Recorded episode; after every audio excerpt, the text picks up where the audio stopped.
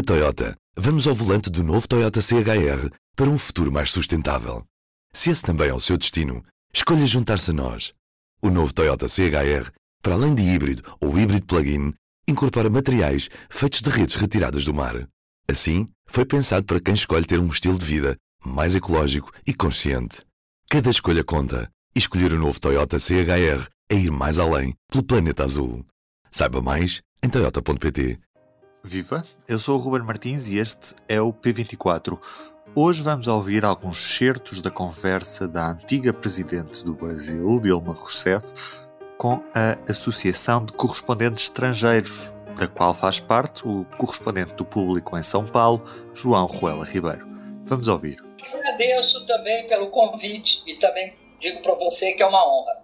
Vamos agora para as perguntas. Eu sou Norma Cury, eu queria perguntar para a senhora o seguinte: o que, que a senhora acha do impeachment do Bolsonaro e, na, e, e da colocação natural que seria o general Mourão na presidência se ele cair, quando ele cair, né? Bom, eu, eu acredito o seguinte: há vários motivos pelos quais dá para abrir um processo de impeachment. Não sou eu a julgador e, portanto, eu não julgo. Eu tenho certeza que o Bolsonaro cometeu, tanto no que diz respeito à questão da saúde pública no Brasil, os seus sucessivos e reiterados ataques à democracia, principalmente colocando na pauta algo que é antidemocrático por natureza, propondo a intervenção militar. Eu não estou dizendo aqui, nem vou entrar na discussão, que é uma falsa questão, do isolamento social, porque o isolamento social não é a causa da crise econômica. A causa da crise econômica é o Covid, é a existência de um vírus que mata e cuja, cujo combate você não tem nem você não tem nem vacina, nem, nem fármaco, nem medicamento, nem remédio que possa ser usado. E não tem contaminação do rebanho. Por mais que ele diga que 70% vai ser contaminado, o problema não é que 70% vai ser contaminado. O problema é que, no processo de imunização da população brasileira, quantos vão morrer? A pergunta é essa. Quantos morrerão? Então, pratica também uma forma de genocídio em relação à população ao minimizar a pandemia, ao dizer que é uma gripezinha, porque está provado, porque ninguém questiona se, se existe ou não existe o vírus da Covid. O máximo que o outro chefe de Estado faz, como é o caso do Trump, é dizer que ela é um vírus chinês. É um absurdo. Então, o, o Bolsonaro comete vários crimes de responsabilidade. Esse da saúde e o outro, que é muito grave, é, é, é politicamente claro, é contra a Constituição. Político no sentido político da palavra, ou seja, da responsabilidade política que um presidente tem necessariamente com o seu povo. Então, ele não pode defender a ditadura e não pode defender essas duas coisas não dá para defender, mesmo que seja de forma indireta. E aí, por que, como alguém pode dizer que a, a direita tem voz, se ela hoje, ela tem um problema seríssimo. Ela não rompe o pacto neofascista. Tanto que não rompe que você não tem maioria dentro do parlamento para fazer um impeachment hoje. Não tem.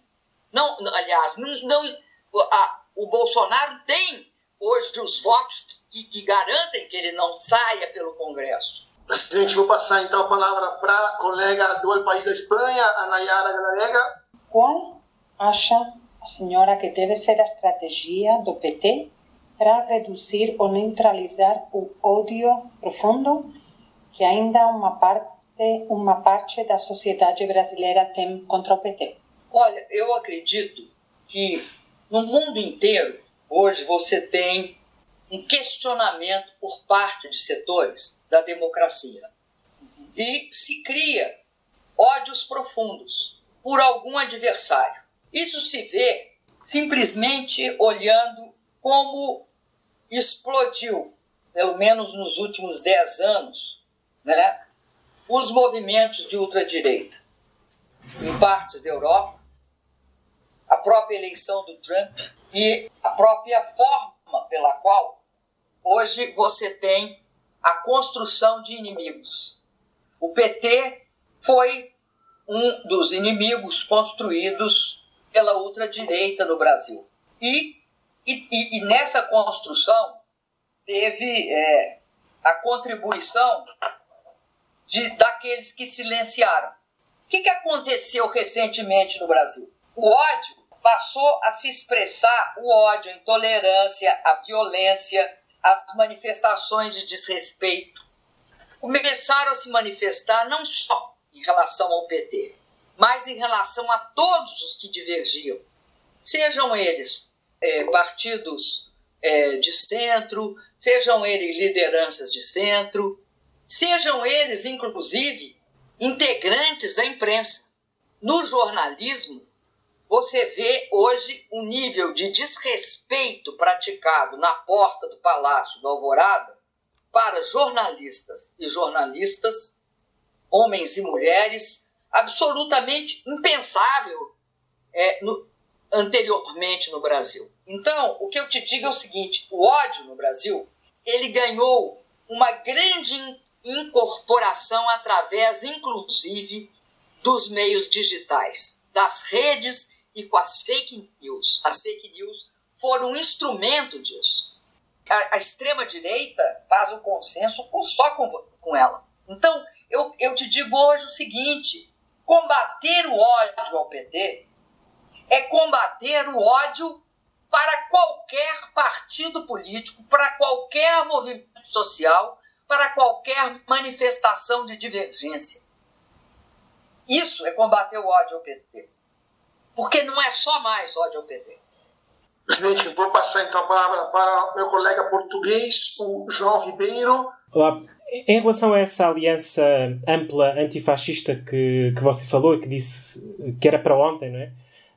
Um, sendo, sendo assim tão urgente, uh, significa que já há esse debate, pelo menos no PT, ou que há reuniões, ou que há encontros, mas como vimos no, uh, na candidatura para o Rio de Janeiro, nem entre a esquerda conseguiu haver um, um consenso, pelo menos, para, para uma, e estamos a falar de eleições municipais, né?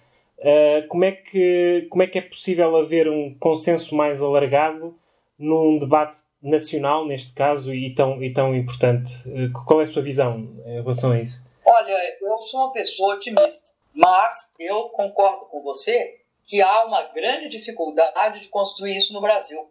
Um dos fatores é esse que eu, que eu falei antes, né?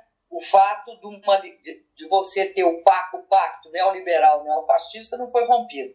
Então, aqueles que poderiam participar de um pacto para a democracia que estão no campo do conservadorismo, eles têm muita dificuldade de vir por uma frente desse tipo. Dentro da esquerda houve um passo muito importante, porque hoje a força que se negou a fazer acordo lá no Rio e que levou a, a, a desistência do deputado Freixo, hoje assinou junto um processo de impeachment. Então, é, é, vamos por partes, né? vamos esperando que é, é durante a, a, caminhada, essa, essa construção começa a cada vez ficar mais forte.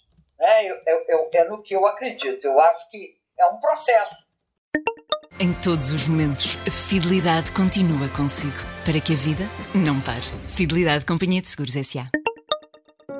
Ficamos com este excerto. Para ler a entrevista completa, vá a público.pt. Da minha parte é tudo por hoje. Uma boa semana o público fica no ouvido. Na Toyota, vamos ao volante do novo Toyota CHR para um futuro mais sustentável. Se esse também é o seu destino, escolha juntar-se a nós. O novo Toyota CHR, para além de híbrido ou híbrido plug-in, incorpora materiais feitos de redes retiradas do mar.